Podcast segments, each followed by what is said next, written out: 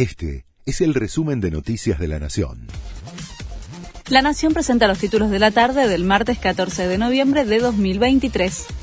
Pidieron la prisión preventiva de Chocolate Rigau por estafas con dinero de la legislatura bonaerense.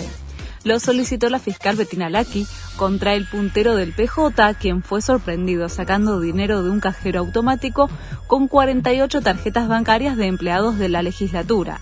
Ante el juez, Guillermo Atencio reclamó convertir la aprehensión en detención. Termina el dólar fijo. El gobierno confirmó que mañana va a subir 3 pesos y se va a mover 3% hasta fin de mes. Esa fecha fue la conversada con el FMI para salir de la cotización mayorista a 350 pesos que se había fijado tras las PASO. Se esperan mini devaluaciones diarias. Juan Román Riquelme será candidato a presidente para competir contra Andrés Ibarra y Mauricio Macri en Boca. El actual vicepresidente se va a reemplazar a Jorge Amora Meal con la fórmula oficialista. Las elecciones están previstas para el sábado 2 de diciembre. En Estados Unidos la inflación de octubre fue 0%.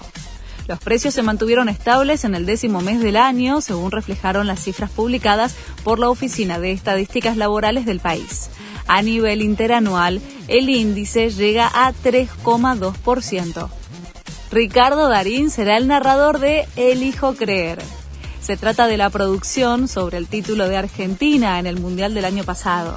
La película será estrenada el próximo mes, cuando se cumpla un año de la obtención de la tercera estrella. No se la pierdan, me emocioné solo al leer el relato en off, dijo el actor. Este fue el resumen de Noticias de la Nación.